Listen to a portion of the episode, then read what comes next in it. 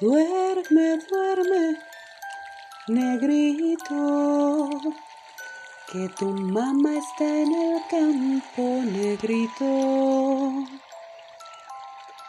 Duerme, duerme, negrito, que tu mamá está en el campo, negrito. Te va a traer rica fruta para ti va a traer carne de cerdo para ti. Y si el negro no se duerme, viene el diablo blanco y sas, le come la patita chica boom, chica boom,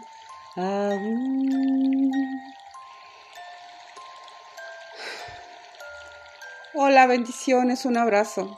Gracias por estar escuchando Diseño Original. Este eh, podcast en específico es algo especial para mí. Yo creo que cada uno de, los podcasts que, me decido a, hablar es especial, pero, pero este lo es en particular.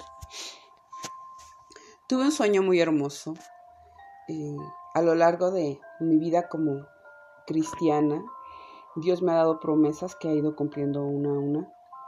Sin embargo, hay una promesa muy especial que hablaba de una hija.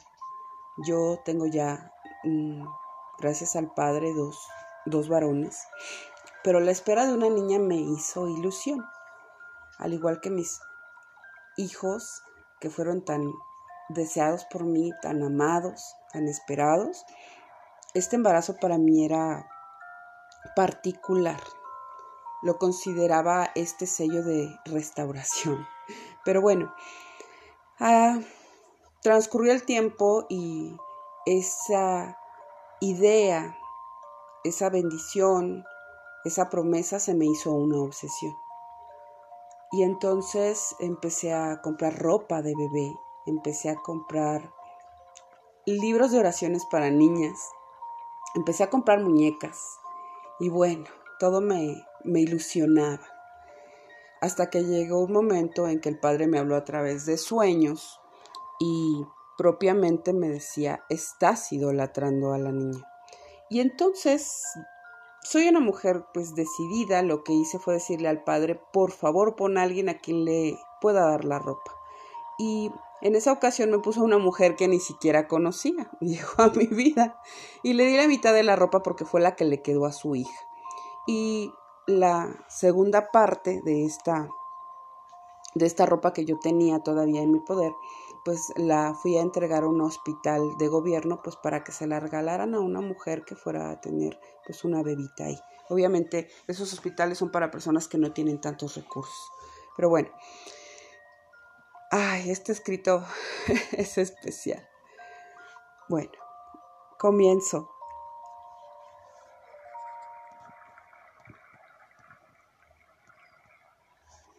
¿Aceptas? Hace días tuve un sueño.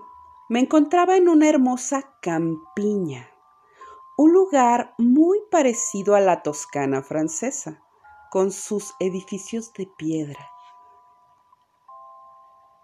la villa donde estaba yo tenía una bella arquitectura, sobresalían las enredaderas de las paredes y bellas flores en color rojo. Muchísimo pasto verde y un patio circular que tenía en medio una fuente. Alrededor había una banca hecha de piedra, constituida del mismo material y en color arena igual que la casa.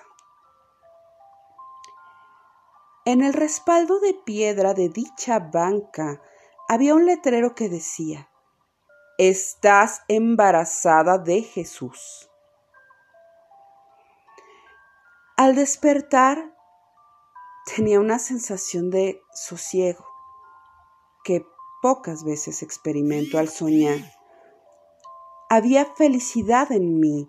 Era tal que analizaba una y otra vez el sueño. tratando de reproducirlo en mi mente de manera constante, a fin de no olvidarlo. Pensaba, mi cuerpo es el lugar donde mora el Espíritu Santo. Primera de Corintios 6:19. ¿No se dan cuenta de que su cuerpo es el templo del Espíritu Santo, quien vive en ustedes y les fue dado por Dios?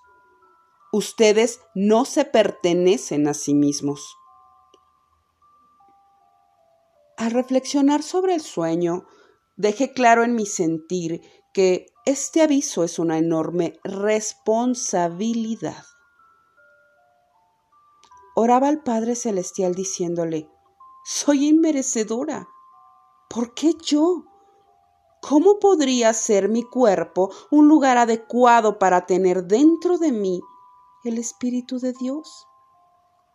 Yo, una mujer tan imperfecta, me detuve a analizar el regalo que había recibido.